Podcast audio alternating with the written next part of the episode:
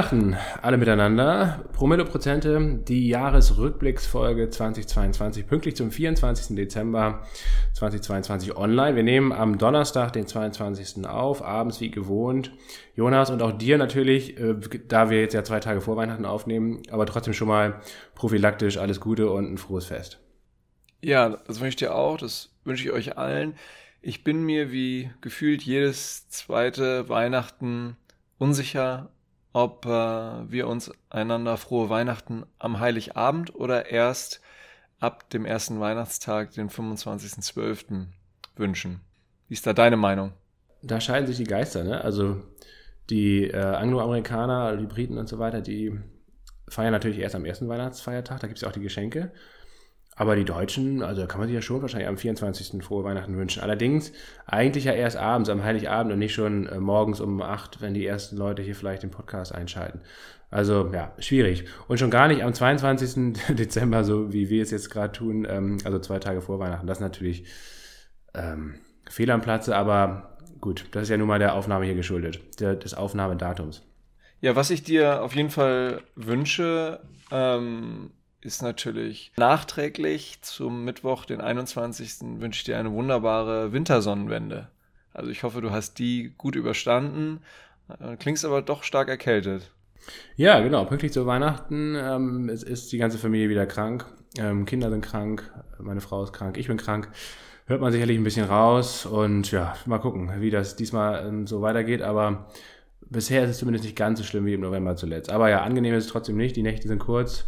Die Tage sind lang, ähm, die Kita ist für uns geschlossen und dementsprechend ähm, alles nicht ganz, äh, ganz so angenehm jetzt diese, diese letzte Woche hier vor Weihnachten. Aber mein Gott, ähm, es gibt Schlimmeres auf jeden Fall. Hauptsache, wir machen heute einen schönen Jahresrückblick, Jonas. Und das, genau das haben wir vor. Äh, wir wollen einfach mal, wir haben uns natürlich die Mühe gemacht und uns nochmal den letzten Jahresausblick, also für dieses noch aktuelle Jahr 2022, äh, uns nochmal zu Gemüte geführt, was wir eigentlich Anfang Januar 2022 vor knapp einem Jahr hier ähm, so vom Best zu Besten gegeben haben, was wir prognostiziert haben. Ähm, das wollen wir nochmal so ein bisschen Revue passieren lassen. Was davon ist eingetreten, was davon ist vor allen Dingen nicht eingetreten. Wo lagen wir falsch, wo lagen wir richtig. Und dann wollen wir uns natürlich auch nochmal ein bisschen ähm, einige Folgen rauspicken aus diesem Jahr. Welche Folgen sind uns in Erinnerung geblieben, aus welchen Gründen, was waren ähm, Fehleinschätzungen, die wir in diesen Folgen getroffen haben, was war vom Timing her vielleicht auch mal ganz gut und so weiter, was haben wir selbst gelernt. Also das soll in dieser Folge so ein bisschen beleuchtet werden und in nächste Woche dann natürlich der Jahresausblick 2023, also zu Silvester. Und Jonas, ja, wie immer findet ihr alles natürlich in den Show Notes, auch die zeitlichen Angaben zu den unterschiedlichen Themen. Aber ähm, zu Beginn, Jonas, würde ich sagen, machen wir einen ganz, ganz kurzen, knappen Wochenrückblick. Wir hatten zwei, drei nennenswerte News, äh, die wir hier euch nicht voranhalten wollen. Und beginnen wollen wir ausnahmsweise mal in Japan. Denn äh, die Bank of Japan, die ja nicht dafür bekannt ist, dass sie durch ihre Entscheidungen groß überrascht bzw. die Märkte bewegt, äh, das hat sie dies, diese Woche aber allerdings getan. Ja und nein, Lasse. Bezüglich der Überraschung, die Bank of Japan äh, und auch Kuroda überraschen ja eigentlich ganz gerne mal, aber die Abstände, die zeitlichen Abstände, in denen die Bank of Japan überrascht, die sind so weit, dass, äh, dass man leicht und auch leicht fertigt zu der Aussage kommen kann, die du gerade getroffen hast. Kein Vorwurf. Mich hat es wiederum überrascht, dass die Bank of Japan durchaus seit Jahrzehnten immer wieder überrascht. So, also, es war Weihnachten 1989, dass die Bank of Japan mit einem viel beachteten und überraschenden Zinsschritt von 50 Basispunkten auf damals sage und schreibe 4,5 Prozent, das kann man sich bei Japan überhaupt nicht vorstellen, für Aufmerksamkeit gesorgt hat. Also vor, vor fast 33 Jahren ähm, war das der Fall. Weihnachten 1989, die Bank of Japan unglaublich überrascht. Und äh, Kuroda hat in seiner fast äh, zehnjährigen Amtszeit. Er ist ja ähm, im März 2013 zum japanischen Zentralbankchef unter dem damaligen Ministerpräsidenten Shinzo Abe äh, ernannt worden. Ähm, und da hat Kuroda, ich meine, es war im Oktober, äh, auf jeden Fall 2014, hat er auch überrascht, indem ähm, er eine drastische Ausweitung des Anleihekaufprogramms äh, kommuniziert hat. Um, ähm, und damals hatten, ähm, hatten nur ganz wenige Ökonomen und enge, enge Beobachter der Bank of Japan eine Ausweitung des Anleihekaufprogramms der Bank of Japan prognostiziert und da hat Kuroda 2014 überrascht und jetzt überrascht er nochmal. Äh, Im April 2013 wird er ja, wird er ja gehen und wird dann ähm, zehn Jahre Zentralbankchef äh, der Bank of Japan, Nishigin, ich spreche es wahrscheinlich nicht richtig aus, auf Japanisch, für, für äh, Bank of Japan wird er zehn Jahre gewesen sein. Ähm, und jetzt überrascht er zum Ende hin nochmal, indem nämlich das enge Band zwischen 0, minus 0,25% und plus 0,25% Anleiherenditen für zehnjährige japanische Staatsanleihen ausgeweitet wird auf bis zu äh, plus 0,5%. Ist eine sehr technische Geschichte, ne? Ähm, das muss man vielleicht nochmal so kurz und knapp, also wir wollen uns da jetzt auch nicht verlieren, aber zumindest mal kurz und knapp erklären. Der Leitzins in Japan ist ja eh schon seit Jahren auf Null und dementsprechend ist eigentlich dieses Anleihenkaufprogramm oder die die Stellschrauben, die man da drehen kann, das ist letztendlich das, ähm, worauf das Augenmerk liegt. Äh, und dass eben keine Zinserhöhung kommt, das war eigentlich klar. Mal gucken, ob vielleicht in den nächsten Jahren sogar eine Zinserhöhung kommt. Also ganz ausgeschlossen ist das, glaube ich, nicht mehr. Aber ähm, jetzt geht es erstmal um diese Anleihenkaufprogramme. Und was bedeutet das, dass jetzt quasi der Zinssatz für diese Anleihen ähm, so ein bisschen von alleine gelassen wird, also dass das Band der Renditen gelockert. nicht mehr ganz so eng ist, sondern dass es gelockert wird. Das bedeutet eigentlich nichts anderes, als dass die Geldpolitik ein bisschen gestrafft wird. Also ganz, ganz marginal. Also dass, dass letztendlich die, die Renditen der Staatsanleihen äh, eben auch ein bisschen höher ausfallen können.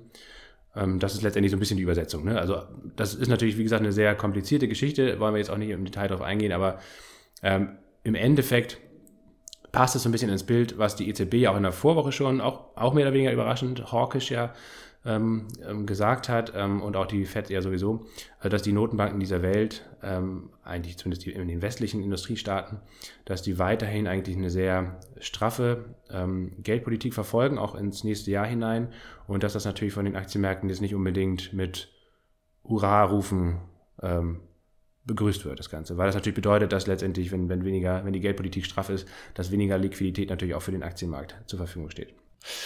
Ja, genau. Und zum Abschluss vielleicht einmal zu sagen, äh, Japan hat natürlich, hätte natürlich ein Problem, also viele japanische Wirtschaftsteilnehmer hätten ein Problem, wenn jetzt das Zinsniveau stärker stiege. Also so eine Geschwindigkeit und äh, Höhe, wie es die FED gemacht hat, könnte meines Erachtens die japanische Volkswirtschaft auch gar nicht vertragen.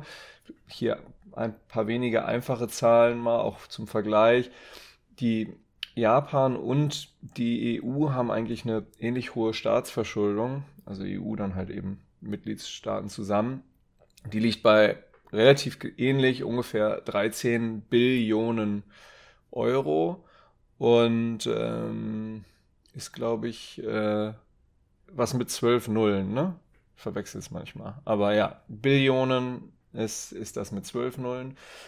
Milliarden das mit 9 und Millionen das mit 6. Haben wir das auch nochmal geklärt zum Jahresende.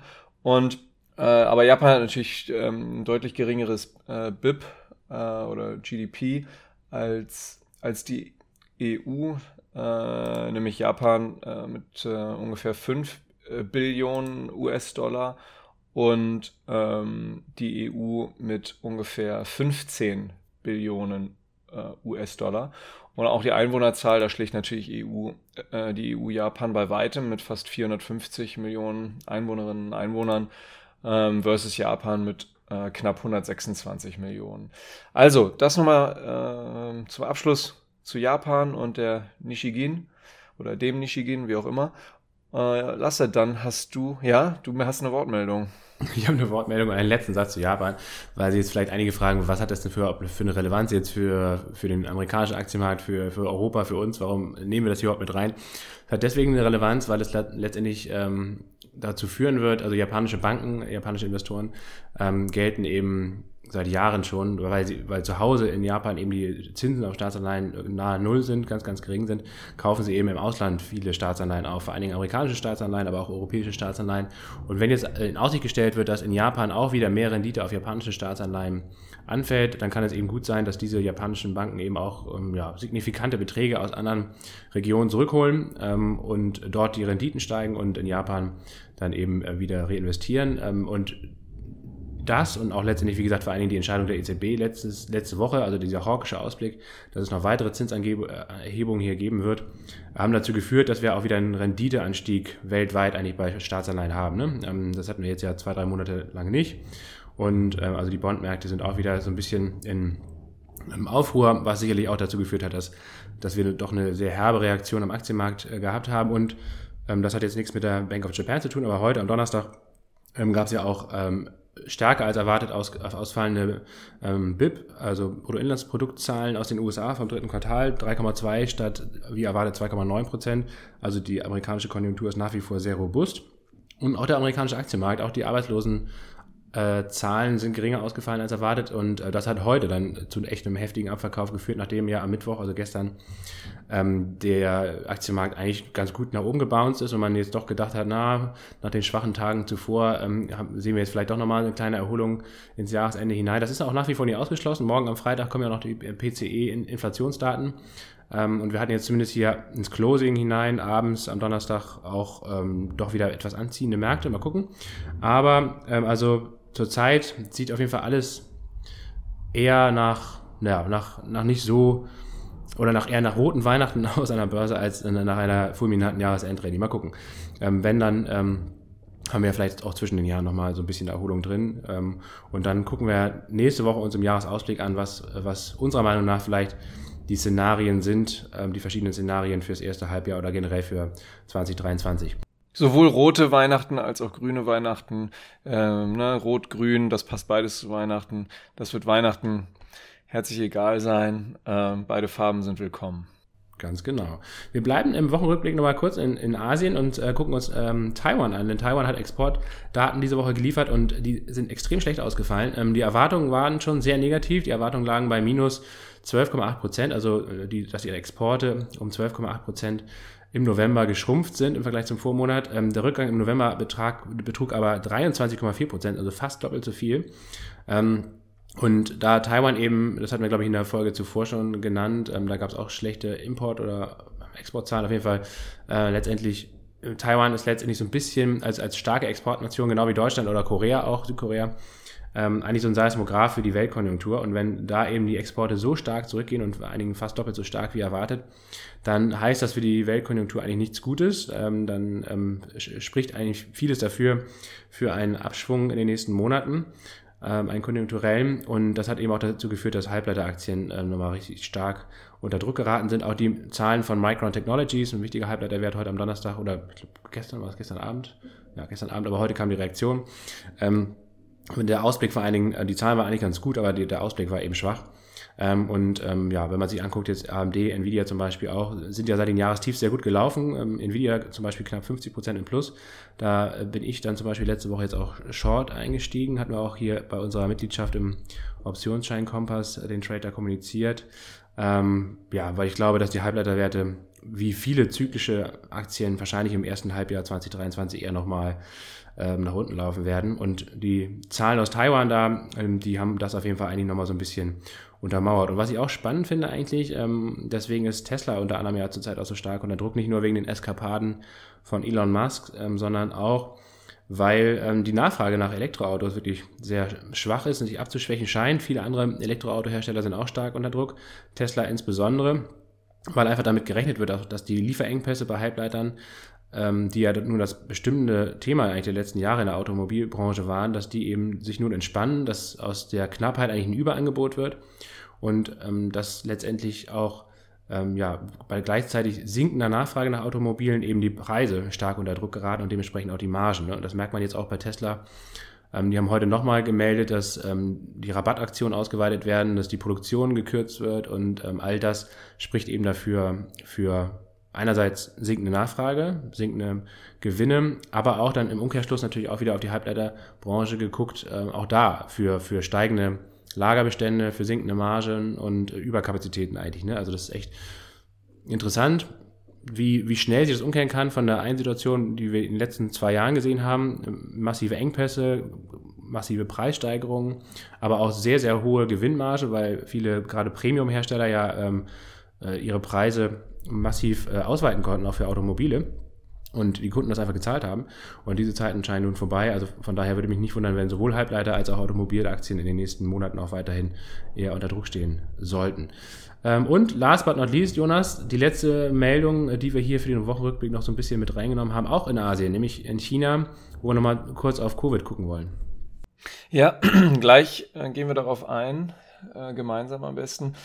Äh, du bist da ja absoluter China-Covid-Experte. Nur äh, wollte ich noch mal zu, zu Tesla und Elon Musk sagen, der Hast du das auch gelesen, dass in, in Brandenburg jetzt ähm, für, Brand, für den Standort Brandenburg verstärkt äh, ein oder sogar mehrere Security Intelligence Officers, so heißt glaube ich die Funktion, gesucht werden? Hast, äh, hast, du das, hast du da was zu gelesen? Nee, habe ich nicht gelesen. Ja, das sind ja ähm, äh, angeblich sogenannte Bluthunde von Elon Musk, die äh, Whistleblower oder ehemalige Angestellte oder generell äh, Journalistinnen und Journalisten ähm, beobachten äh, sollen, die äh, und auch diskreditieren sollen, so heißt es. das ist jetzt natürlich kein, ähm, ich habe dafür keine Beweise, aber ja, die, diskreditieren sollen. Ähm, und ja, das ist in den USA wohl auch schon äh, häufiger vorgekommen. Ähm, und die Zahlen und, und Meldungen häufen sich da leider auch, dass eben ja Whistleblower und ehemalige Angestellte, die sich eben in einem ja für Musk zu kritischem Maße in der Öffentlichkeit äh, zu dem ja, Internas von, von Tesla äußern. Also geht es jetzt gar nicht unbedingt um Technologieverrat, wobei natürlich in der Funktion, in der Stellenbeschreibung der Security Intelligence Officers steht, dass, ähm, dass es da um die Sicherung und Wahrung von, ähm, von Technologie und Patenten bei Tesla geht. Ähm, aber ähm, nee, da geht es so heißt es zumindest darum, äh, Whistleblowing zu verhindern und eben diejenigen, die das tun, zu diskreditieren und so wohl auch mal zitierter Wortlaut, wiederum keine Beweise von Musk, diese Person dann, äh, Zitat, zu zerstören. Zitat Ende. Also ähm, für die, ähm, ja, wie soll man das sagen, für die, ähm, in puncto Elon Musk äh, hat man so ein bisschen das Gefühl, dass er sich zu so einem nicht nur Mini-Diktator, der ist ja schon recht einflussreich, also zu so einem Diktatoren entwickelt hat äh, darf man vielleicht schon feststellen. Traurig irgendwie, sehr schade. Hat ja auch viel Positives bewirkt. Ähm, ja, also eine un sehr un weiterhin ungute Entwicklung, äh, was das betrifft. Ich denke, er hat sich da auch demaskiert in seinem, mit seinem Gebaren bei Tesla. Ähm, spätestens jetzt sollte einem klar sein, dass, dass der Mann irgendwie ja nicht ungefährlich ist, was Meinungsfreiheit und so weiter angeht und auch schon die EU oder äh, auch das deutsche Auswärtige Amt, äh, überraschend, haben ähm, sich da schon kritisch auf Twitter zu geäußert äh, und da eben klar gestatet, dass ähm, das Verhalten von Elon Musk in puncto äh, freier Meinungsäußerung, ähm, Journalismus, freiem Journalismus, Pressefreiheit etc. nicht den Standards ähm, der, ja, der, der, der EU ähm, und der deutschen Außenpolitik entspricht. So viel dazu. Lasse, du hast ja, glaube ich, eine ähnliche Meinung, eine ähnlich kritische Meinung. Ja, ja, ja, Elon Musk. Also ich hoffe mal, ähm, meine Nachbarin hier über mir, die saugt hier gerade sehr, sehr intensiv Staub. Also ich hoffe mal, das ist nicht alles mit auf der Tonbandspur hier. Das kann man dann, wenn ich zumindest rede, nicht richtig rausschneiden. Ich höre nichts. Ähm, okay, das ist schon mal gut. Ähm, Hashtag ja, Ambient Podcast. Ja, das, das, was das heißt und was das bedeutet, das werden wir dann in der nächsten Folge im Jahresausblick ähm, kundtun. Aber ja, Elon Musk, wie gesagt, Twitter, also ja, ich bin da absolute Überzeugung, Twitter wird auf jeden Fall nächstes Jahr zweistellig sein, zweistellig notieren. Ähm, jetzt kurzfristig betrachtet äh, würde ich mal schon von einem starken Bounce vielleicht sogar mal ausgehen, weil die Aktie einfach ziemlich krass über, überverkauft ist. Und Elon Musk ja jetzt auch ähm, vollmundig angekündigt hat heute, ähm, dass er erst ähm, 2025 wieder eigene Aktien verkaufen will. Man darf ähm, nochmal erinnern an der Stelle, ähm, er hat jetzt nach den Aktienverkäufen im Frühjahr ähm, ja gesagt, dass das auch erstmal die letzten Aktienverkäufe waren. In den letzten Wochen hat sich gezeigt, dass er massiv eigene Aktien verkauft hat, wahrscheinlich um irgendwie Liquidität zu bekommen, um da dieses ganze Milliardengrab bei Twitter irgendwie zu füllen und zu stopfen. Ähm, also da hat er auch mal wieder seine eigenen Anhänger und wenige Anhängerinnen vielleicht auch. Aber primär sind es ja wahrscheinlich männliche Kollegen, ähm, die ähm, Elon Musk immer noch huldigen und nicht so ganz klar in der, in der Birne sind. Hat er auch mal wieder ordentlich beschissen. Und ja, wie gesagt, also jeder, der Aktien von Tesla hat, dem kann ich eigentlich nur eins raten. Auch keine Anlageberatung an der Stelle, aber meine persönliche Meinung. äh, verkauft so schnell ihr könnt oder solange ihr noch könnt. Also der, jeder, jeder Bounce in, in, Tesla würde ich auf jeden Fall massiv zum Verkauf von Aktien nutzen. Ähm, was anderes kann man mit dem Schrottwert nicht mehr machen in meinen Augen. Und ich glaube auch, wie gesagt, dass Tesla, äh, ja, mal gucken was da alles noch kommt. Ich würde mich auch nicht wundern. Das in den Jahresausblick, noch, Lasse. Ja, ich würde mich auch nicht wundern. Invest 2023, Lasse Krolls Meinung. Naja, äh, schlechtester Invest war ja 2022 wahrscheinlich schon Tesla äh, oder einer der schlechteren Invests. Ob das jetzt 2023 auch noch zutrifft, mal gucken. Aber ja, äh, werden wir drüber sprechen. Und äh, Jonas, jetzt nochmal kurzer Blick. Wir sind jetzt hier abgeschweift. Tesla, Elon Musk, äh, Twitter, die ganze Saga. Aber kurzer ähm, Blick nochmal nach China. Ähm, und dann fangen wir eigentlich schon mal an mit dem Jahresrückblick, würde ich sagen. Ja, äh, registrierte Covid-Fallzahlen äh, schnellen leider in die Höhe. Ähm, so stark, dass sie nicht mehr von Amtsseite komplett nachvollzogen werden oder nachvollzogen werden können. Ja, ähm, man kommt vom Regen in die Traufe.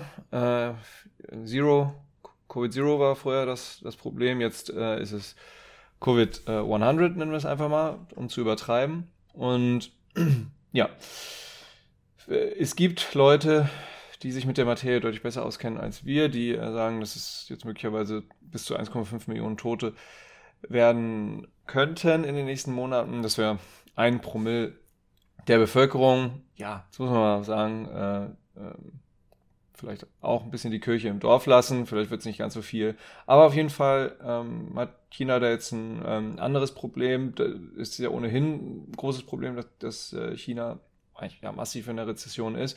China, und das werden wir auch im Jahresausblick nochmal ein bisschen mehr thematisieren, äh, steht eigentlich schon ähm, das komplette, diese, dieses komplette Jahr oder eigentlich auch seit Covid vor einer massiven Strukturveränderung. Ne? Wir haben die krassen Probleme im Immobilienmarkt äh, jetzt aufbrechen und ausbrechen sehen. Das ist noch lange nicht vorbei, aber der, der Immobilienmarkt der, das krasse Wachstum im Immobilienmarkt hat in den letzten, im letzten Jahrzehnt massiv äh, zur positiven Wirtschaftsentwicklung in China beigetragen und auch massiv zur positiven Wohlstandsentwicklung dementsprechend.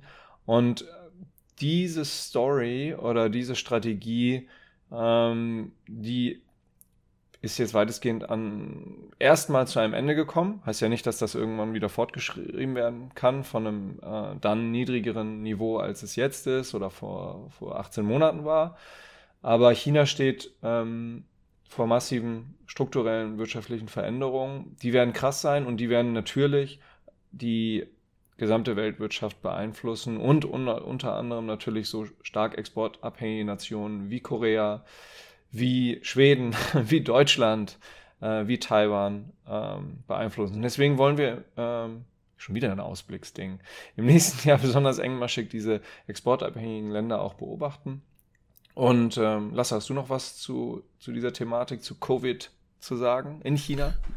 Ja, wie gesagt, ähm, gleich hatten wir auch gleich im Jahresrückblick hatten wir nämlich auch nochmal China. Ähm, da lagen wir einigermaßen richtig äh, vor einem Jahr was den Ausblick da anbelangt. Ähm, ja, ist wirklich interessant zu sehen. Ich hätte ja, wie gesagt, nach, ich hatte ja eigentlich vor ein paar Wochen gedacht, dass, dass dieses Covid-Zero-Ding, dass es zumindest noch so, also das auf jeden Fall nicht so von heute auf morgen komplett wegrasiert wird. Also dass es halt einfach einen schrittweisen Übergang gibt, wo die Regierung mehr oder weniger offiziell noch behauptet, dass es Covid-Zero weiterhin gibt, aber dass es einfach nicht mehr so richtig umgesetzt wird, so ein bisschen.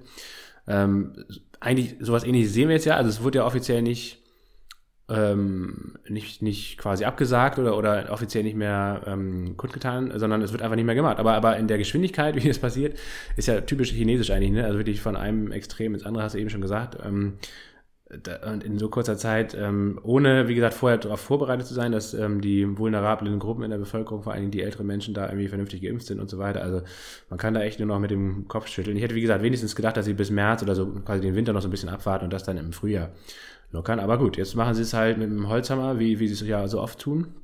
Und äh, die Konsequenzen werden wahrscheinlich für einige oder für viele Chinesen wahrscheinlich nicht sonderlich positiv sein. Ähm, jetzt mal eine ganz wilde, ähm, ja, wer weiß. Äh, jetzt mal eine, The eine, These oder zwei sogar. Ähm, die chinesische KP oder Xi Jinping und seine ja, werden ja wahrscheinlich weitestgehend leider noch äh, männliche Kollegen sein, die ihn da beraten. Aber ähm, die wussten natürlich, was passiert, wenn man jetzt so weitestgehend öffnet, ne? dass dann die Fallzahlen sehr stark äh, steigen würden. Ist jetzt einfach mal meine Unterstellung an der Stelle. Und wie wäre es denn, wenn eigentlich die KP und Xi Jinping mit seiner Führungsklicke auch schon klar war, dass, ähm, dass der Immobilienmarkt ein Problem hat ähm, und eigentlich Zero Covid deswegen so lange strikt durchgezogen hat, um der Bevölkerung gegenüber in zu kommunizieren, wir haben euch geschützt, aber hier das Wirtschaftswachstum, ne, es ist, liegt nicht unbedingt am Immobilienmarkt, es liegt nicht unbedingt an uns sowieso nicht, aber wir wollten euch schützen und deswegen ne, das Wirtschaftswachstum und deshalb seid ihr jetzt ärmer, ähm, weil wir Zero Covid äh, so lange durchziehen mussten, um euch zu schützen. Und jetzt äh, drastische Öffnung, Bevölkerung ist wieder mit was anderem äh, beschäftigt.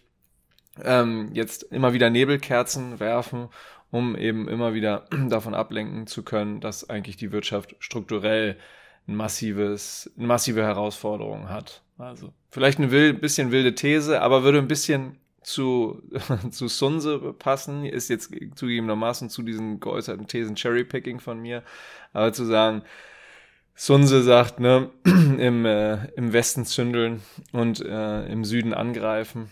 Wer weiß, vielleicht fette Nebelkerzen von Xi Jinping und seiner Clique. Was hältst du davon, Lasse? Kann gut sein, auf jeden Fall. Wir, wir werden uns ähm, China auf jeden Fall jetzt im Jahresausblick nochmal ein bisschen mehr zu Genüge führen. Aktuell, wie gesagt, Covid ähm, im Fokus und jetzt wird bei mir nebenan auch noch gebohrt. Fantastisch, heute läuft es echt brillant hier.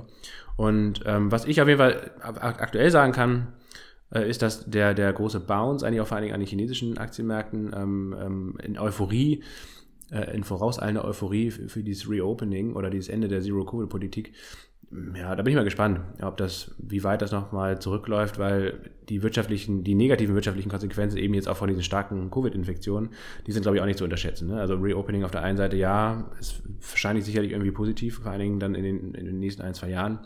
Kurzfristig, glaube ich, aber ist das jetzt nicht unbedingt positiv für die Wirtschaft und für die Gesellschaft ja sowieso ähm, dann nicht. Gut, aber kommen wir jetzt mal ein bisschen. Wie sagt Xi Jinping auch, Mensch, wir wissen ja, wir haben eine, kein Land wie, un, wie unseres ähm, altert derart schnell. Ja, vielleicht äh, auch wieder keine böse Unterstellung jetzt, aber eine wilde These. Ja, kann man so relativ schnell, ja, sehr alte Menschen, die ja bekanntlich zur Hochrisikogruppe gehören, ähm, äh, loswerden. Und ja, das, das, Xi Jinping wäre nicht der einzige chinesische Leader, dem, dem sozusagen das große Gemeinwohl äh, über dem Wohl des Individuums ähm, wichtig wäre. Aber gut, das ist jetzt natürlich auch wieder eine wilde Unterstellung, aber trotzdem mal Food for Thought. Ja. Also so, Jonas, jetzt haben wir hier schon. Kommentar, wir wollten sorry. einen unfassbar kurzen Wochenrückblick machen. Jetzt haben wir 28 Minuten. Das hat schon mal nicht geklappt. Jetzt machen wir einen Jahresrückblick, Jonas, und fangen jetzt sofort an. Und das geht jetzt auch, glaube ich, zack, zack. Ähm, wir fangen an mit unseren äh, Aktien des Jahres, die wir vor einem Jahr propagiert haben. Und ähm, ich für meinen Teil kann ja auf jeden Fall sagen, dass ich da massiv daneben gelegen habe. Ich habe, äh, also wir sprechen jetzt über die Folge 99 vom 5.1.2022 in den nächsten 30 Minuten äh, für all die das nochmal nachhören möchten als Referenz. Und ich hatte damals Booking Holdings und Intel als, ähm, als meine Favoriten, meine Aktienfavoriten des Jahres tituliert. Ähm, Booking hat minus 17 Prozent ähm, verloren. Ähm, das ist eigentlich sogar noch, wenn man sich den Gesamtmarkt anguckt, so, den, die, die Referenz wäre wahrscheinlich der Nasdaq. Ähm, eigentlich sogar ein Outperformer, ne? oder zumindest relative Stärke gezeigt im Vergleich zum Nasdaq, der, glaube ich, bei knapp minus 30 Prozent notiert ist. Minus 17 noch gar nicht so schlecht. Naja, und Intel, ähm, darüber brauchen wir, glaube ich, fast gar nicht zu sprechen. Minus 48 Prozent. Das ist schon Wahnsinn. Ich hatte ja eigentlich gedacht, oder was war die Investmentthese vor allen Dingen dahinter? Also Booking, da hatte ich gedacht, ähm, dass äh, ja, das, das Jahr 2022 auf jeden Fall ein sehr, sehr starkes Reisejahr wird, was, glaube ich, auch gestimmt hat. Ich glaube, die Zahlen von Booking sind gar nicht so schlecht ausgefallen. Aber ja, auch dem Gesamtmarkt konnte sich das natürlich die Aktie sich nicht entziehen und vor allen Dingen, ähm, was wirklich, glaube ich, der primäre Grund für den, für den Rückgang ist, ist einfach die nach wie vor doch recht hohe Bewertung. Ne? Also ich glaube, die Zahlen sind und das Wachstum ist gut, aber wie bei vielen Technologieunternehmen, ich würde Booking jetzt, ja, das ist kein Hochtechnologieunternehmen, aber ich würde schon sagen, es ist ein Technologieunternehmen, ist vor allen Dingen bewertet wie ein Technologieunternehmen und dass ähm, ein solches Unternehmen in, in diesem aktuellen Marktumfeld ähm, natürlich Schwierigkeiten hat, mit so einer hohen Bewertung, ähm, das ist, glaube ich, auch keine Überraschung. Von daher, die, die minus 17 Prozent finde ich eigentlich noch einigermaßen ja, vernünftig. Oder, oder hätte, hätte ich fast, fast jetzt im, im, Rückblick eigentlich sogar fast mehr Downside erwartet. Ähm, aber das liegt wahrscheinlich, wie gesagt, eigentlich an den soliden Zahlen, die Booking ähm, gemacht hat. Also zumindest diesen Teil der, der meiner, meiner Einschätzung, äh, die war äh, zumindest zutreffend. Ja, und bei Intel, wie gesagt, da ist ja so ziemlich alles schiefgegangen, äh, was schiefgehen konnte. Ähm, da war meine Meinung damals, das habe ich mir nochmal angehört, ähm, dass einerseits der, der angestrebte Börsengang ja von Mobile Eye ähm, zu, zu Buche stand. Ähm, der hat, ich weiß gar nicht, hat der jetzt überhaupt noch statt? Ich glaube, der wurde gar komplett abgesagt. Der wurde erst verschoben und da wurde die Bewertung massiv runtergenommen von irgendwie 60 Milliarden oder 70 Milliarden angestrebt, Anfang 2022 auf dann nur noch 20 ähm, Milliarden. Ähm, zur Erinnerung, Intel hatte 2017, glaube ich, wenn ich das richtig weiß, 10 ähm, bis 15 Milliarden Dollar für den Kauf ausgegeben. Also mehr oder weniger der Börsengang hätte äh, ja nur den damaligen Kaufpreis eingespielt. Und ich ja, habe ich jetzt leider in der Recherche oder in der Vorbereitung gar nicht mehr geguckt, ob die überhaupt noch den Börsengang gemacht haben. Ich glaube, den haben sie nämlich abgesagt. Also der hat gar nicht mehr stattgefunden. Ja, und auch ansonsten hat das Unternehmen ja eine, eine Prognosekürzung nach der anderen hinter sich. Ähm, Gewinnrückgang, Umsatzrückgang, also wirklich sehr, sehr schlecht ähm, performt dieses Jahr noch viel schlechter als alle anderen Halbleiterwerte. Meine damalige Wette war ja so ein bisschen, oder meine Einschätzung ist, dass die doch sehr günstige Bewertung eigentlich Intel in die Karten spielt. Ähm, und wir ja damals, da kommen wir gleich noch zu, ähm, für 2020, 22, 2022 eigentlich ähm, ähm, ja eher Value-Aktien gegenüber Growth-Aktien favorisiert haben. Das war richtig und Intel wäre aus der damaligen Perspektive eigentlich eher im, im Bereich Value-Aktie gewesen. Aber ja, mit so schlechten Zahlen und mit so einem großen Umbau im Unternehmen, ähm, der eben aktuell zumindest noch keine Früchte trägt, ähm, ja, war das auf jeden Fall ein sehr schlechtes Jahr für Intel und auch ein sehr schlechtes Jahr entsprechend für meine damalige Einschätzung. Ich habe Intel als Aktie habe ich äh, gar nicht im Depot. Ähm, Skandal, skandalös. Mich damals wirklich verleiten lassen von diesem Tipp. Ja, ich hatte aber ähm, damals, was eigentlich noch schlimmer war, ähm, die Aktie wäre vielleicht wenigstens, hätte ja noch Aussichten auf eine, einen, einen Anstieg gehabt. Ich hatte damals, glaube ich, vor einem Jahr, ich muss mal gucken, ähm, doch, ich hatte, glaube ich, einen Optionsschein gekauft, einen Call.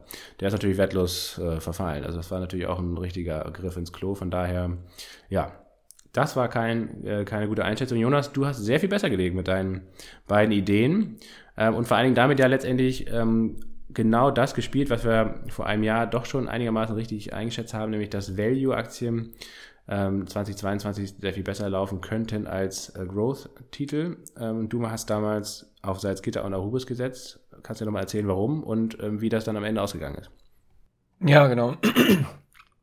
Also ähm, das ja, einerseits von der These her, dass ähm, das Tech einfach in den Jahren zuvor oder insbesondere in dieser Kern-Corona-Zeit 2020, 2021 fantastisch gelaufen ist und ähm, dass eben dann Value-Werte einerseits diese Underperformance gegen Tech äh, aufholen, also so ein bisschen zyklisch äh, gedacht an der, an der Stelle vielleicht vergleichend geäußert und aber auch, dass die, ähm, ja, dieses mehr und mehr globale Reopening, ja auch die These war ja von uns, dass, dass China deutlich früher ähm, öffnet und die Zero-Covid-Politik zurückfährt.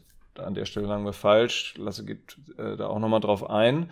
Und ähm, ja, deswegen mit die Gründe, weshalb ich auf Salzgitter und Aurubis gesetzt habe. Man muss sagen, ziemliches Clusterrisiko an der ähm, an der Stelle, denn äh, Salzgitter hat ja, äh, ist ja mittlerweile mit ungefähr 30 Prozent an Aurubis beteiligt.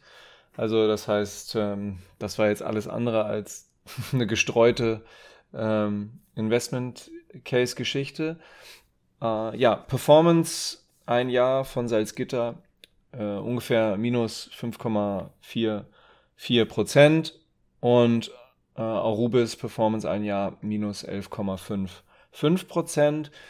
Ähm, beide Aktien haben damit äh, den Index, in dem sie notiert sind, nämlich dem MDAX, krass outperformed. Äh, der, der MDAX hat eine Einjahresperformance von minus 27,9 Prozent. Also ja, mega outperformed. Ich hätte, ich habe das auch mal verglichen mit, ich habe ja zwei Depots, aber in einem bin ich etwas aktiver unterwegs. Also ist bei weitem keine Day-Trading-Geschichte. Also ich halte da äh, Positionen eigentlich mindestens, mindestens vier, äh, vier, fünf Wochen. Und da habe ich eine äh, Performance von äh, gestern mal geguckt, minus 9,54 Prozent.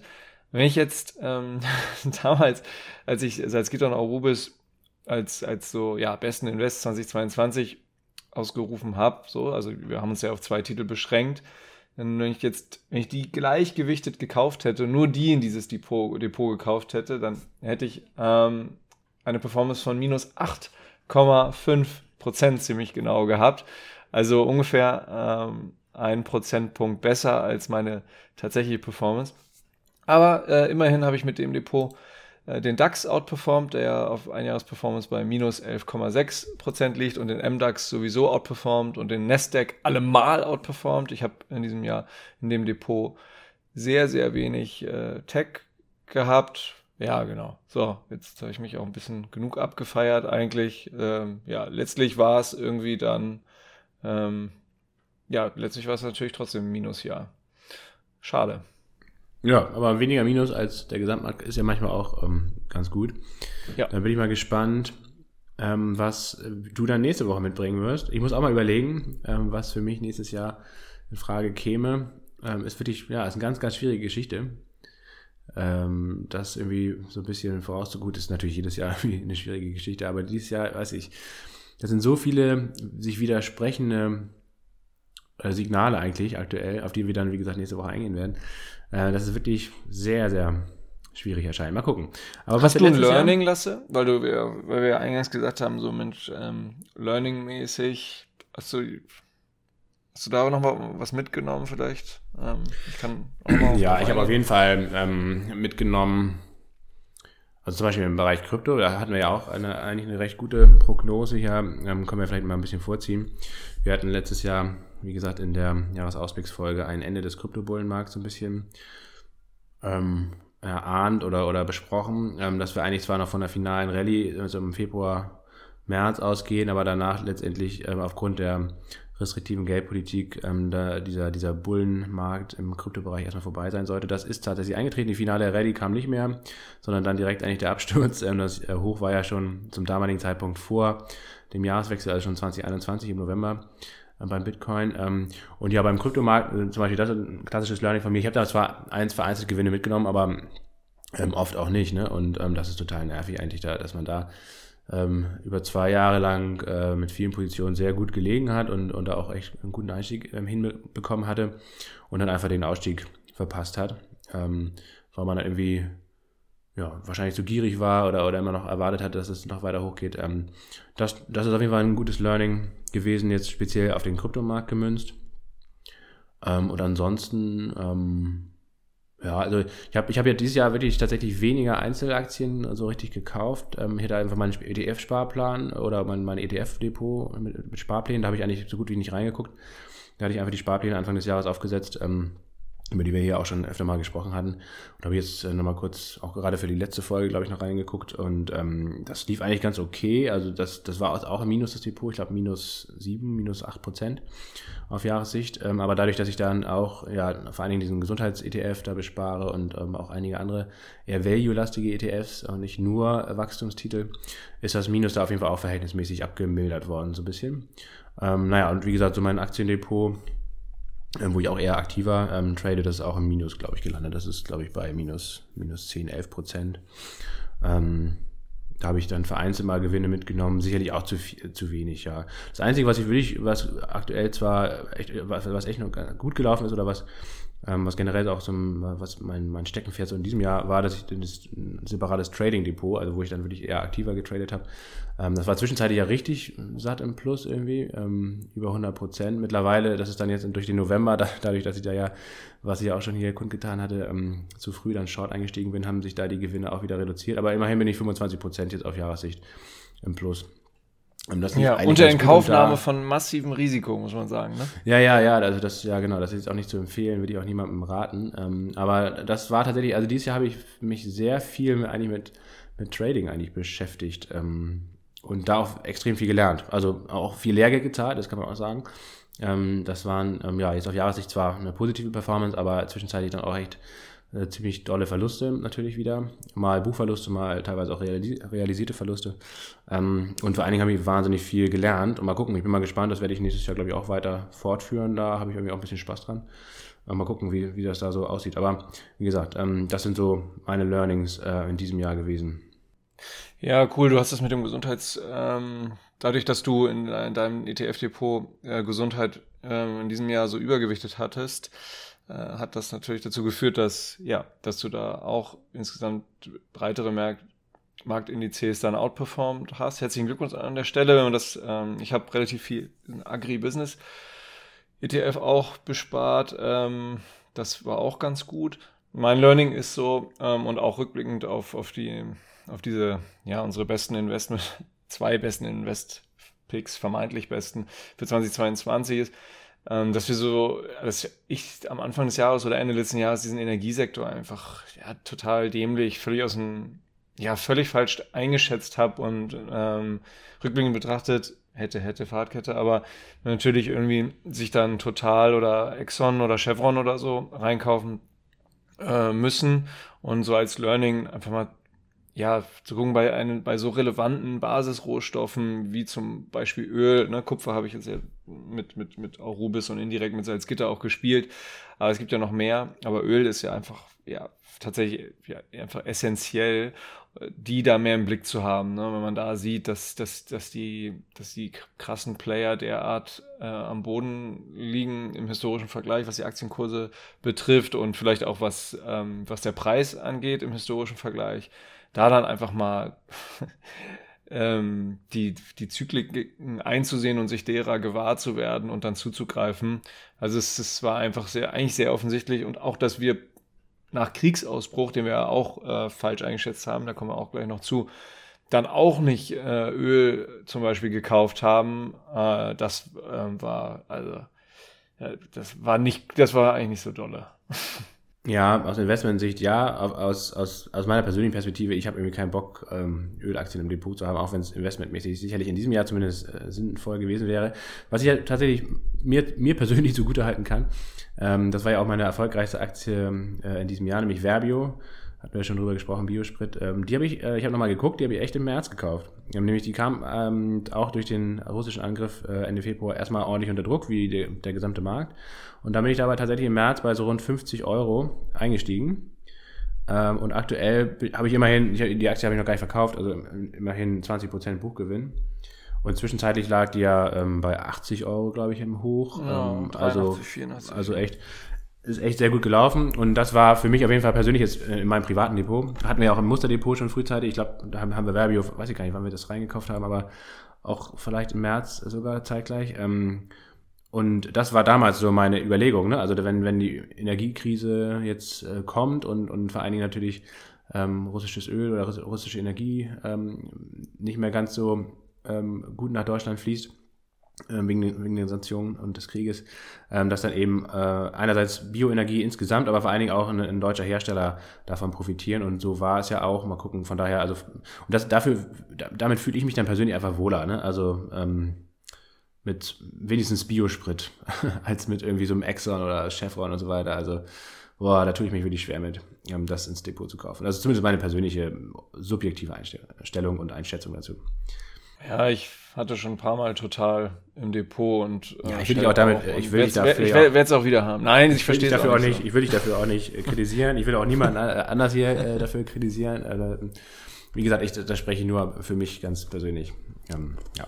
Und deswegen, mit Verbio bin ich da eigentlich ganz gut gefahren, sowohl aus Investmentsicht als auch ähm, was das Karma anbelangt und äh, so weiter. Du hast ja Verbio auch im Depot, nach wie vor, glaube ich, sogar in deinem Musterdepot.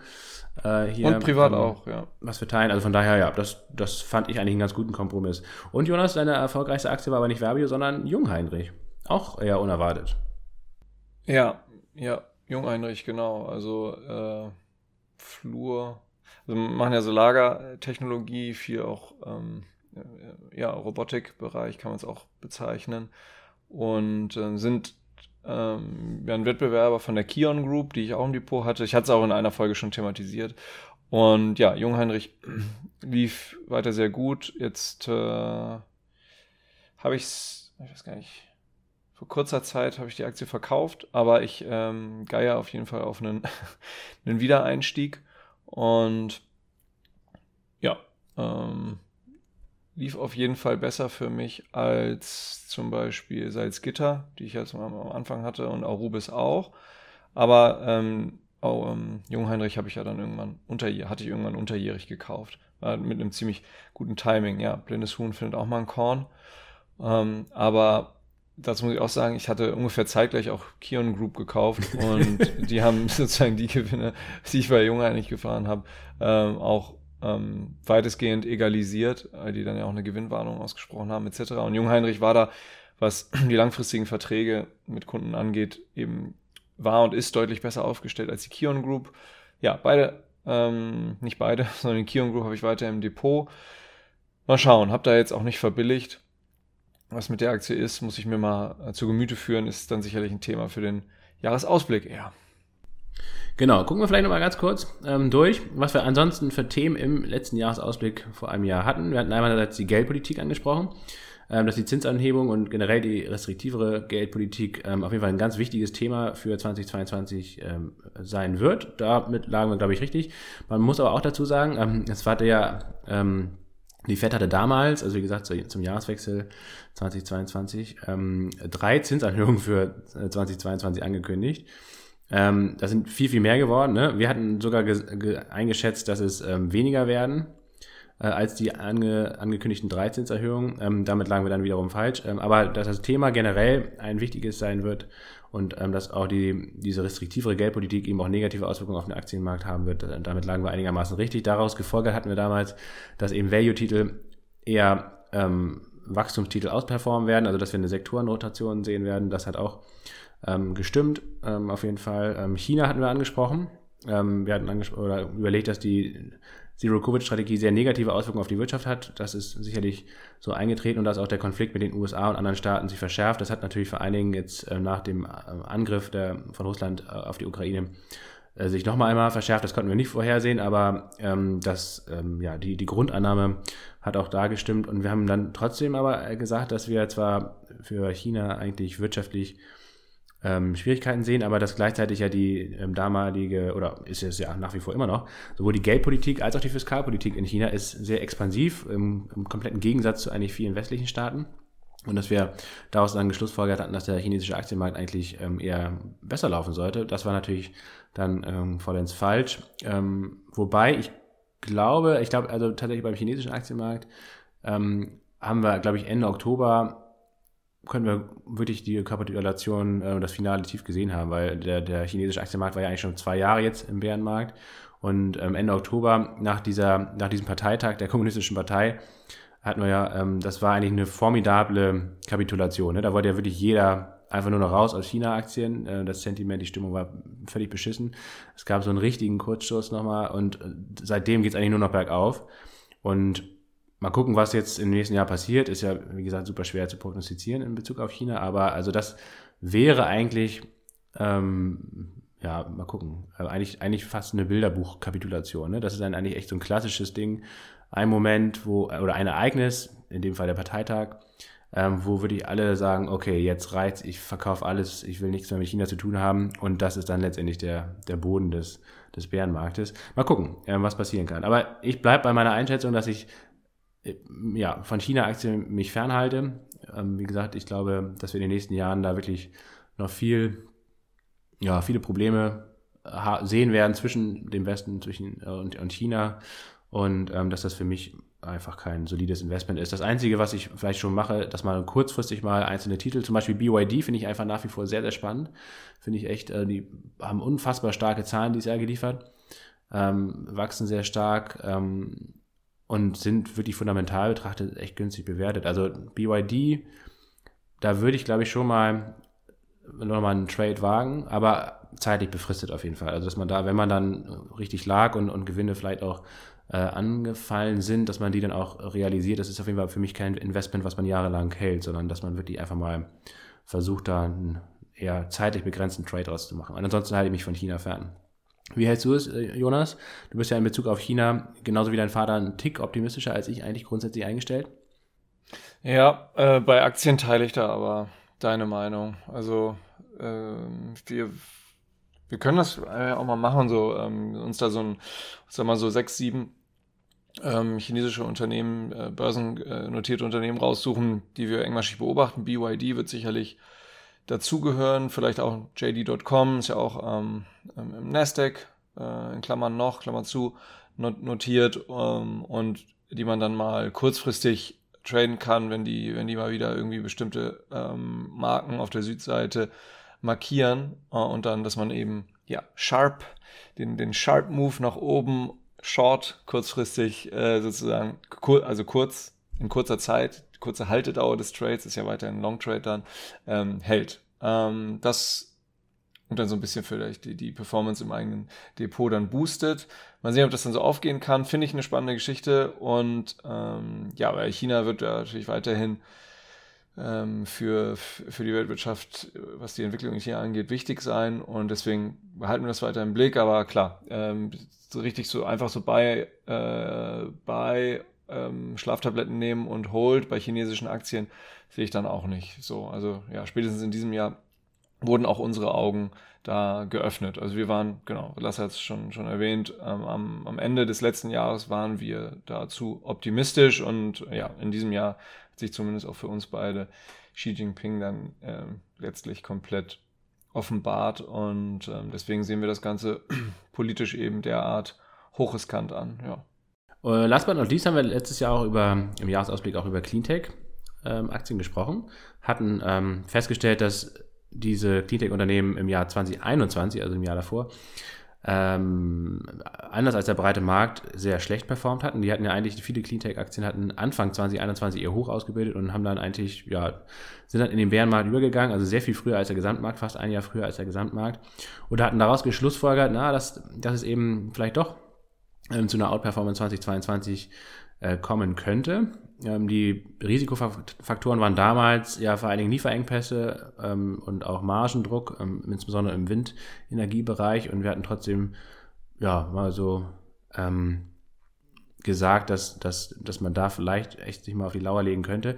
Und ja, wenn man sich jetzt rückblickend das anguckt, wir haben Cleantech-Aktien ähm, hier 2022 sich entwickelt, ähm, ergibt sich echt ein differenziertes Bild. Solar war sehr, sehr stark, hat extrem davon natürlich auch profitiert von der Energiekrise ähm, und hat sich, haben viele Solaraktien, haben neue Hochs ausgebildet. Ähm, und äh, auf der anderen Seite, der, viele Windenergieunternehmen waren weiterhin sehr schwach. Also die haben weiterhin auch unter diesen ähm, schon angesprochenen Lieferengpässen ähm, ähm, ja, gelitten.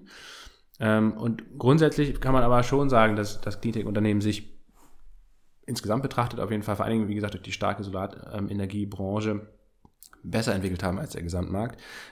Mal gucken, das machen wir dann ja am Jahresausblick nächste Woche. Ähm, ich habe da schon so eine Idee auf jeden Fall. Ähm, aber mal gucken, Jonas. Ähm, zumindest auch hier lagen wir teilweise richtig, teilweise falsch.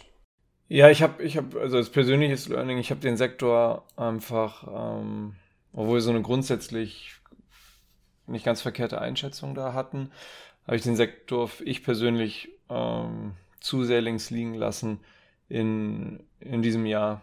Also das, da habe ich zu wenig ähm, drin, drin gemacht und, und, und gehalten. Ähm, das ist ja weiter ja, ein Thema, was langfristig krass relevant bleiben wird, aber eben auch ein Markt äh, weiterhin sein wird, der, der sehr volatil ist. Das ist, sehe ich eigentlich fast nicht ganz ähnlich, ist auch schwer vergleichbar oder gar nicht vergleichbar zu diesen den, den, den chinesischen Aktien, aber da, genauso da kann es auch sein, ne, dass man sich da irgendwie so ein Set an, was weiß ich, drei Windtiteln und irgendwie nochmal zwei, drei Versorgern, die auf Erneuerbare ähm, äh, fokussiert sind und eben auf, auf, auf, auch auf Übernahmekandidaten mal konzentriert und sich da mal irgendwie so sieben, acht Aktien, ja, viel mehr kann man dann auch nicht beobachten pro Sektor. Also es grenzt dann auch schnell an Überforderung äh, von einem selber an.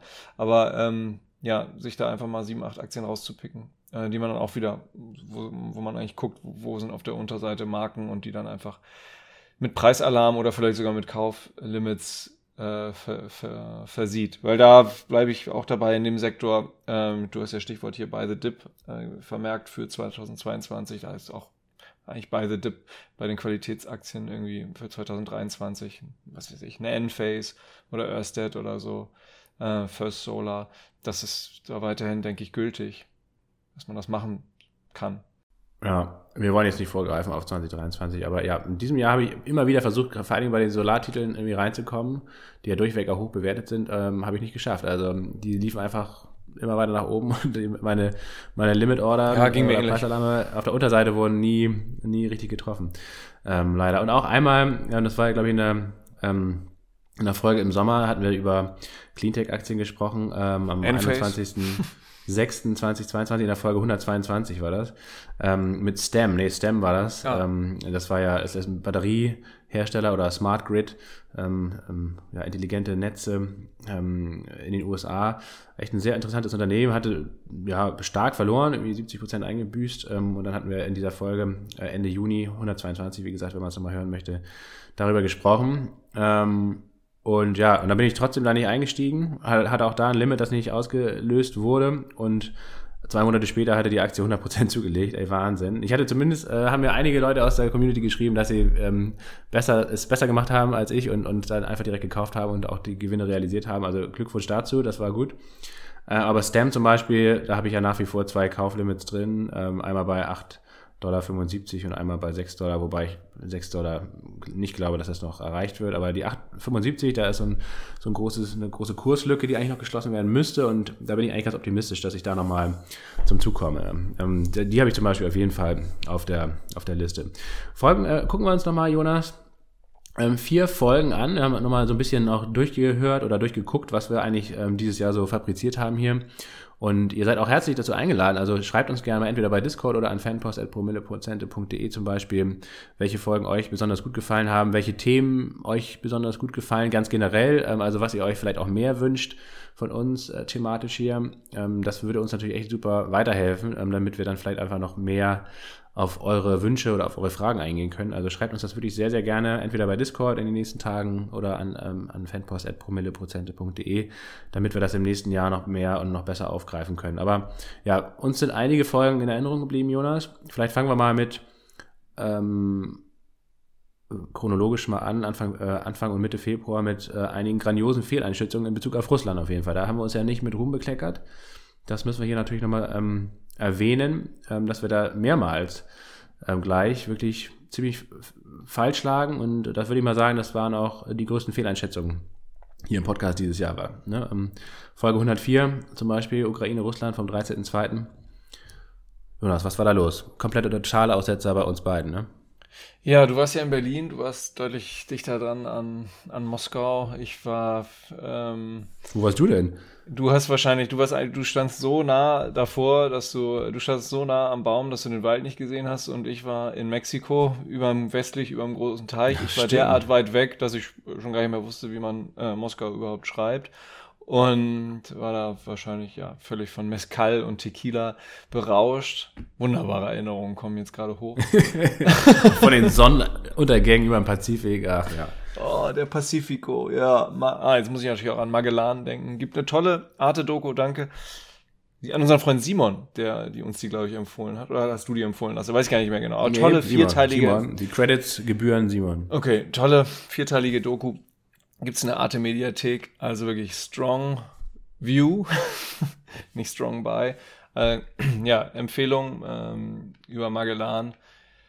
Äh, er selber hat ja die Welt da gar nicht umsegelt, sondern ähm, hauen wir mal in die Show Notes. Letztlich 18 Leute. Ja. Hauen wir in die Show, hauen wir in die Show Notes. Ja, Magellan. Also, Wahnsinn. Hat, Magellan ist irgendwo auf den in Indonesien oder Philippinen irgendwo umgelegt, Philippinen. ja, umgelegt worden von Eingeborenen, ne, glaube ich. Ja, weil er da, die, die, die wollte er bekehren. Aber es gibt da auch, also wirklich, ähm, ich will da nicht vorgreifen, will nicht spoilern. Ähm, die, die Reise ist super dokumentiert, weil eben jemand, der dann letztlich wirklich die Welt mit umsegelt hat, sind, glaube ich, also wirklich so ein gut ein Dutzend Männer übrig geblieben und der Chronist der Reise, ähm, der äh, hat das eben auch komplett überlebt. Ähm, und deswegen äh, ist die Reise das ist das Wichtigste. gut das ist das Wichtigste. dokumentiert. Nee, man muss die Chronisten schützen. Die, die sind auch nie, der ja. war auch nie aktiv in die Kampfhandlungen involviert, ähm, im Gegensatz zu, zu, zu Magellan. Aber wir hauen das in die Show Notes. Also wirklich eine richtig, fantastische Doku. Ich habe es noch nicht geguckt, ich muss es mir jetzt über die Feiertage angucken. Du wirst begeistert sein.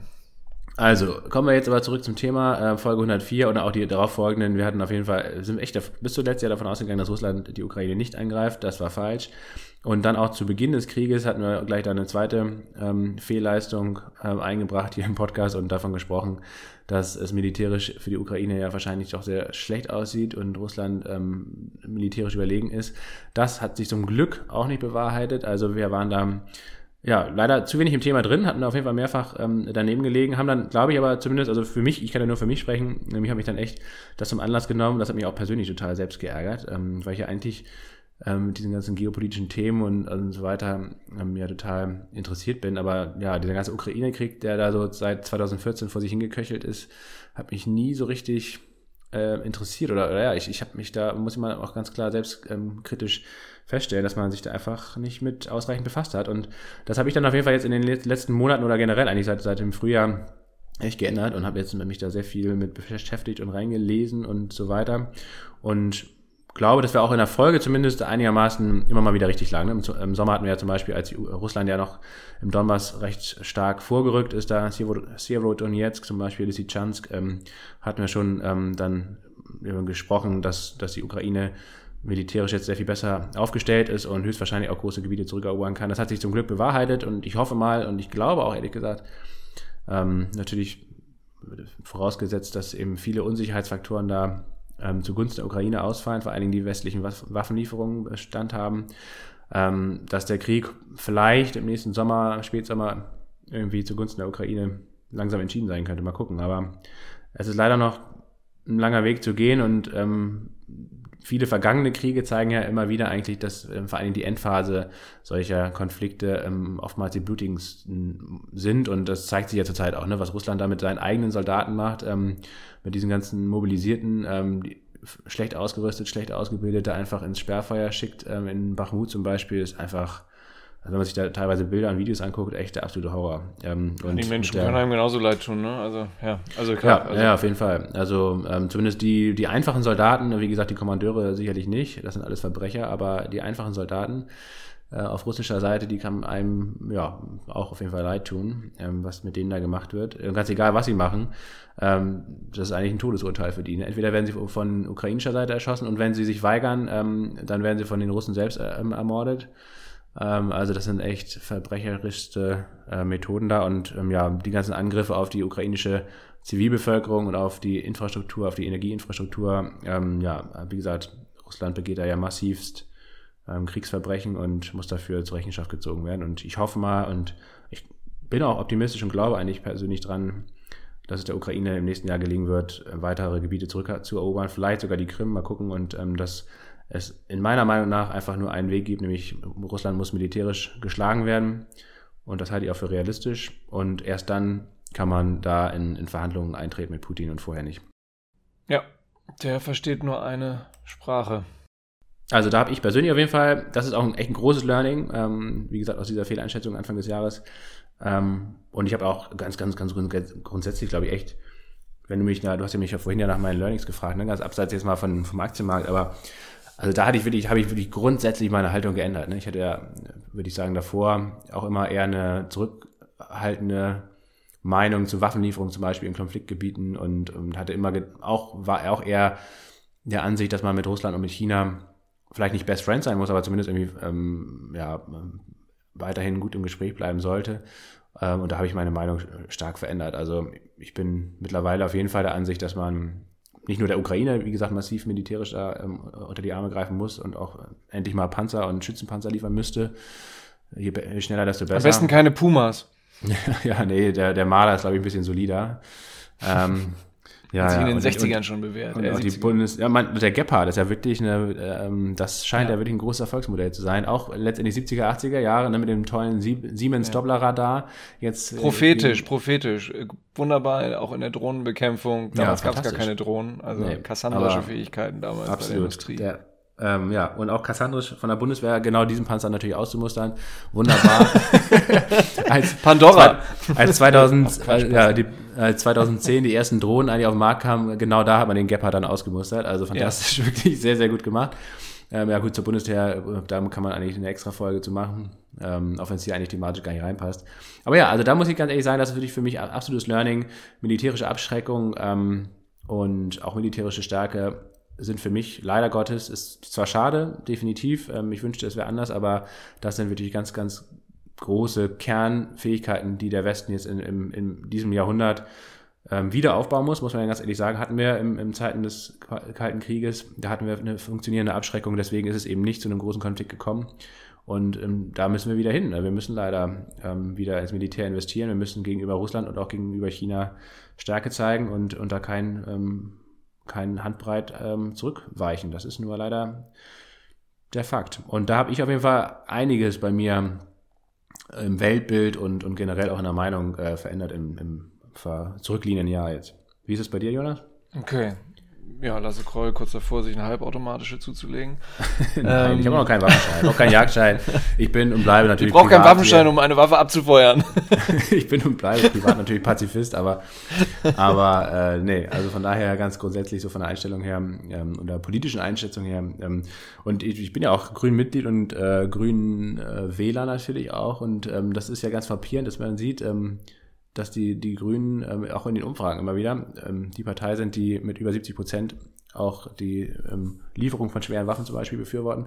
Ähm, ja, da, also da sehe ich mich persönlich ganz, ganz klar auf jeden Fall genau in dieser Umfrage wieder, ne? dass man ähm, sich da, glaube ich, gedanklich und, und von, von der Einschätzung her fundamental gewandelt hat und auch in der Einschätzung her einfach irgendwie zu einem anderen Schluss jetzt kommt. Ja, ja, ja genau. Ich, es war bei mir genauso so eine ähm wie soll man sagen, Eingelulltheit, ne? weil wir ja zum Glück nie direkt, ja auch weiterhin nicht direkt äh, betroffen sind von, von, von Kampf- oder Kriegshandlungen und mh, mm, ja, einfach das vielleicht so ein bisschen bei der jüngeren Generation im kollektiven Ver äh, Gedächtnis nicht drin haben ne? und das dann irgendwie auch so als verachtenswert ähm, gesehen haben, ne? wenn man irgendwie einen Dienst an der Waffe gemacht hat oder so oder, oder generell ähm, Kriegshandlungen erstmal per se so sagt, ja, das ist, ist also nicht gut und sich dann lange Zeit einfach nicht differenziert damit auseinandergesetzt hat, sehe ich schon. Also bei, ne, bei den Leuten, die vielleicht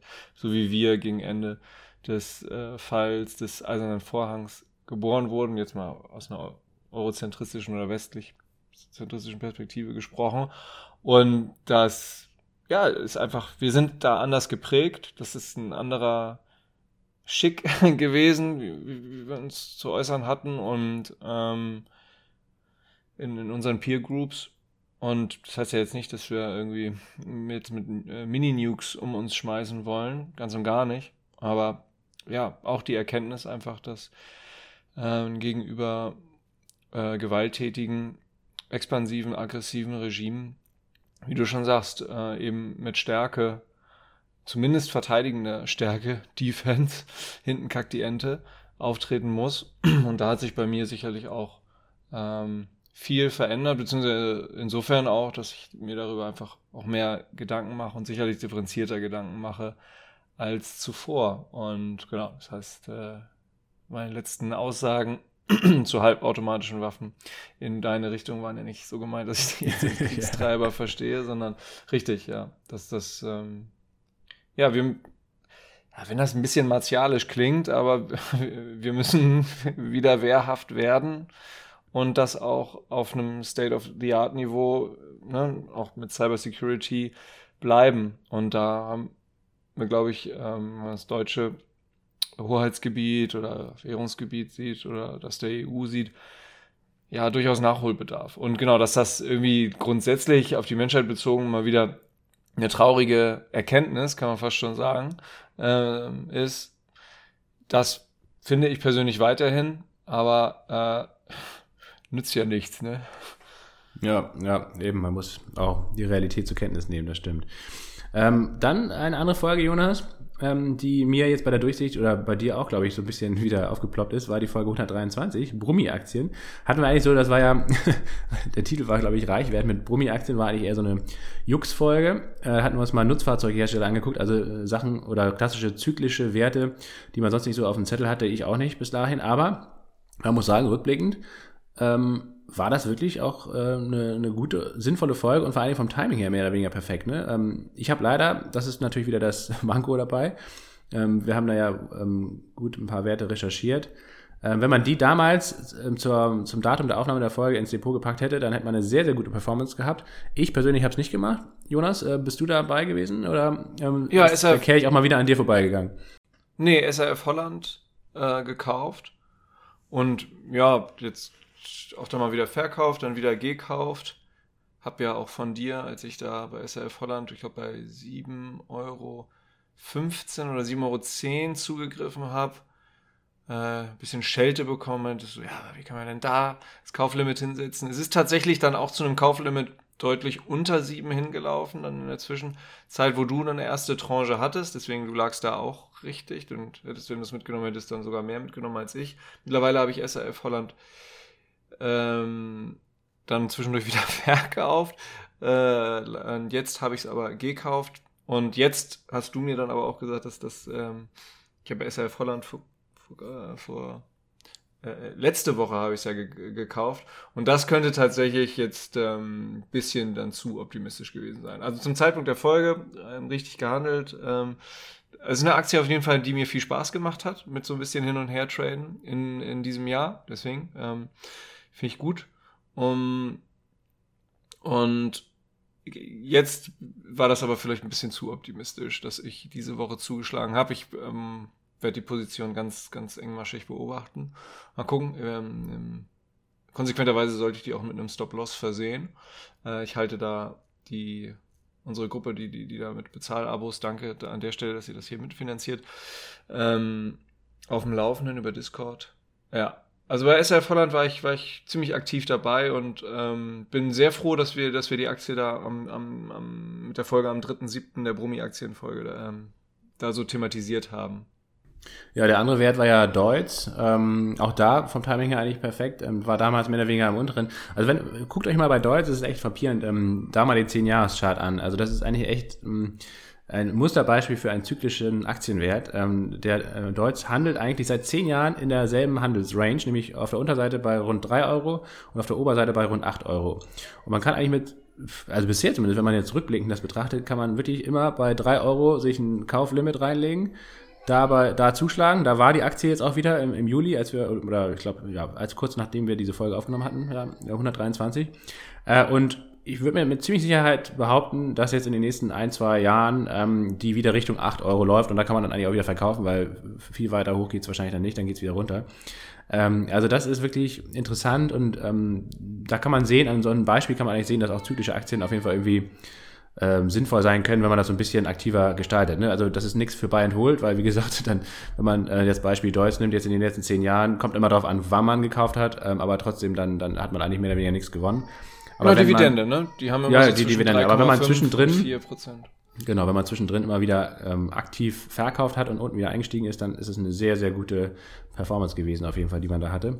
Und von daher, ja, jetzt bei Deutsch ist auch jetzt im, von September aus ähm, gehend sehr, sehr gut gelaufen. Ähm, würde ich auch mal eine kleine Abkühlung und einen kleinen Rücksetzer abwarten und ähm, erst erste, erste Tranche bei 3,65 zum Beispiel, zweite Tranche vielleicht nochmal bei 3 Euro, mal gucken, ob er da nochmal hingeht.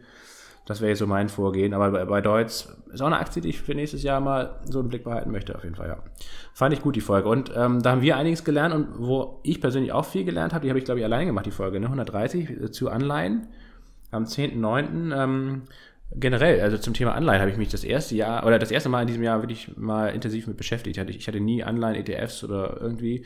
Und ähm, im September hatte ich einen Podcast gehört, glaube ich, bei Macro Trading Floor, ähm, wo es eben um das TLT-ETF, diese langjährigen US-Staatsanleihen ging und habe dann ja das zum Anlass genommen, mal auch eine Folge dazu zu machen. Ich glaube, du, du hattest irgendwie keine Zeit, Jonas, deswegen habe ich das dann alleine gemacht. Aber mit Anleihen haben wir uns ja generell auch beschäftigt, irgendwie auch immer mal wieder hier Rücksprache miteinander gehalten. Und ähm, ja, man kann zwar sagen, dass im September das ein Tick zu früh war, also das ist ja noch anderthalb Monate ungefähr in den Anleihekursen dann äh, bergab ging oder mit den Renditen umgekehrt bergauf, aber dass sich jetzt gerade jetzt in den letzten zwei Monaten ab Oktober ähm, das dann eigentlich voll gelohnt hat und der Trade da ganz gut aufging. Und ich glaube auch, selbst wenn es jetzt wahrscheinlich nochmal einen Rücksetzer bei den Anleihekursen gibt, ähm, ist das auf jeden Fall auch eine Position, die ich im nächsten Jahr halten werde und vielleicht sogar ausbauen werde, je nachdem. Wenn es nochmal einen Rücksetzer gibt, vielleicht werde ich dann nochmal aufstocken. Also 10, 15 Prozent so in Bond-ETFs könnte ich mir für mein ETF-Portfolio eigentlich zumindest für nächstes Jahr, vielleicht sogar darüber hinaus, eigentlich ganz gut vorstellen. So gerade bei den Renditen, die es jetzt wieder gibt, so zwischen ähm, 3,5 und 4,5 Prozent, ist das eigentlich meines Erachtens gar nicht so schlecht. Auf jeden Fall hat es gelohnt, sich damit mal zu befassen. Und ich für mich persönlich kann sagen, dass ich daraus auch wirklich viel gelernt habe und ja, das gut ist für eine weitere Risikostreuung da bei mir im ETF-Depot. Dem ist nichts hinzuzufügen. Und last but not least, Folge 132, die Schnäppchenjagd-Folge am 24.09. Rückblickend hätten wir sofort zugreifen. Ja, sofort ja auch, hätten wir zugreifen. auch rückblickend wieder ein weinendes und ein lachendes Auge. Das lachende Auge, weil wir vom Timing her da wirklich sehr gut gelegen haben. Das war fast das ich glaube, eine Woche später war das, das Tief dann, Anfang Oktober, und danach ging es ja. Teilweise der Montag fulminante, nach, der, nach, dem, nach der Ausstrahlung der Folge. Ja, auf jeden Fall. Also ich meine jetzt, der, der Gesamtmarkt hat auch eine Woche dann äh, gebraucht, so. um dann den Boden da zu finden und die große Bärenmarkt-Rallye jetzt bis in den ah. Dezember zu, hinein zu starten. Ja, Aber wir waren, genau, das ist das lachende Auge vom Timing her perfekt eigentlich, äh, das weinende Auge wir haben persönlich gar nicht davon profitiert, weil wir keine dieser Aktien gekauft haben. Jonas, was hatten wir damals unter, unter die Lupe genommen?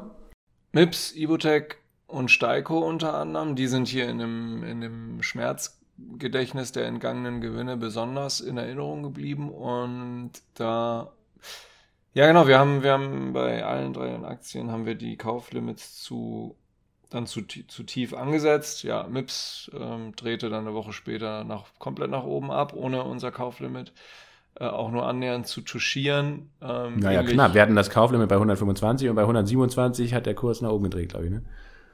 Ja, okay, dann, ja. Nee, bei, also nicht 100, sondern also bei 25 hatten wir das Limit und bei 27 ja. ist der Kurs nach oben gegangen, also ohne die 100 davor. Ja. Ja, genau, ja. Ja, gut, von Touchieren kann da jetzt auch nicht wirklich die Rede sein, aber ja. aufgrund der Vola, die damals geherrscht hat, vielleicht schon irgendwie so. Also klar, aber ja, ich meine, da kann man auch mal sagen als Learning, ne? wenn man von der Aktie überzeugt ist und die ist ja da stark runtergelaufen, warum greift man da nicht sofort zu? Ähm, ja, oder zumindest, ne, echt, wie gesagt, ähm, dieser, dieser Einstieg in mehreren Schritten oder Tranchen ist ja sowieso, ähm, propagieren wir ja immer hier, ähm, unseres Erachtens sinnvoll, weil man eben vom Timing her meistens nicht perfekt liegt. Das kommt ganz, ganz selten mal vor und ist dann meistens auch einfach Glück. Ähm, aber ja, oft ist, wenn man dann eine Aktie hat und die eh schon richtig stark unter Druck geraten ist und man aber eigentlich fundamental von der überzeugt ist, dann lohnt es sich einfach, wenn man die gerade eh recherchiert hat oder, oder sich damit befasst hat, einfach mal einen Fuß in die Tür stellen, kleine Positionen schon mal aufmachen und dann kann man ja trotzdem noch ähm, für eine zweite oder dritte Tranche noch einen Preisalarm oder auch ein Kauflimit schon direkt reinsetzen, wo man dann meinetwegen nochmal vergünstigt, wenn es, wenn es halt noch ein bisschen weiter runter geht. Aber dann hat man zumindest schon mal einen kleinen Fuß in die Tür ne, gesetzt. Ne? Das ist dann vielleicht echt ganz gut.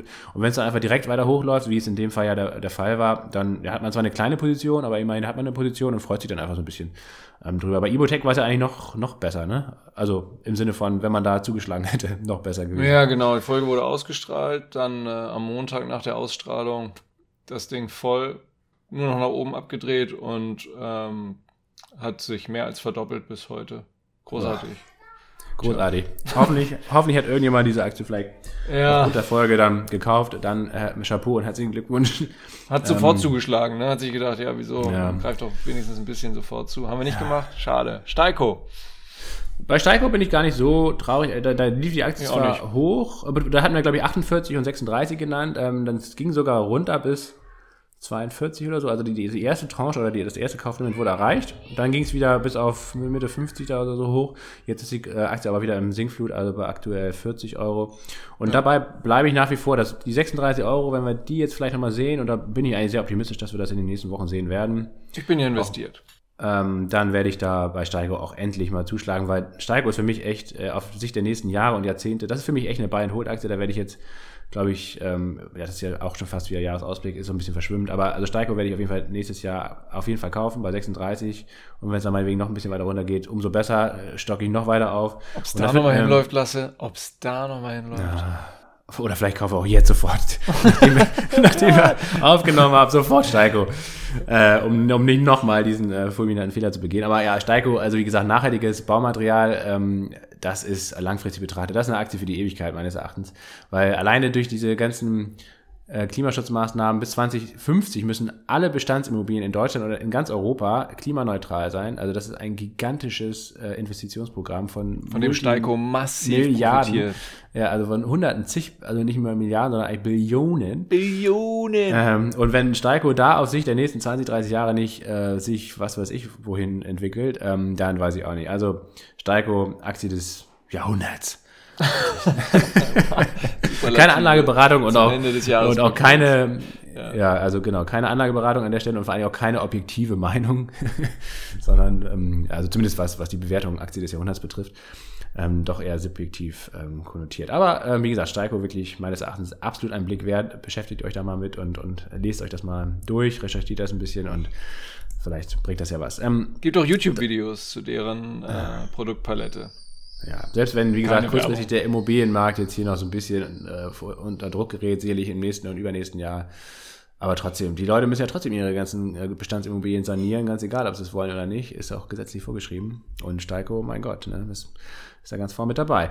Ähm, also das waren jetzt vier Folgen, wie gesagt, ähm, da waren natürlich sicherlich noch viele andere Folgen dabei, die hoffentlich spannend und hörenswert waren. Schickt euch uns gerne mal echt ein paar, ein bisschen Feedback, auch gerne Kritik, ähm, wenn es euch eine Folge gar nicht gefallen hat oder euch bestimmte Aussagen gar nicht gefallen haben und so weiter. Also auch das ist immer sehr, sehr erwünscht. Ähm, und je mehr ihr uns davon schickt, positiv wie negativ, desto besser können wir uns dann ähm, für folgende ähm, Ausgaben irgendwie auch vorbereiten und, und auf eure Fragen und Wünsche eingehen.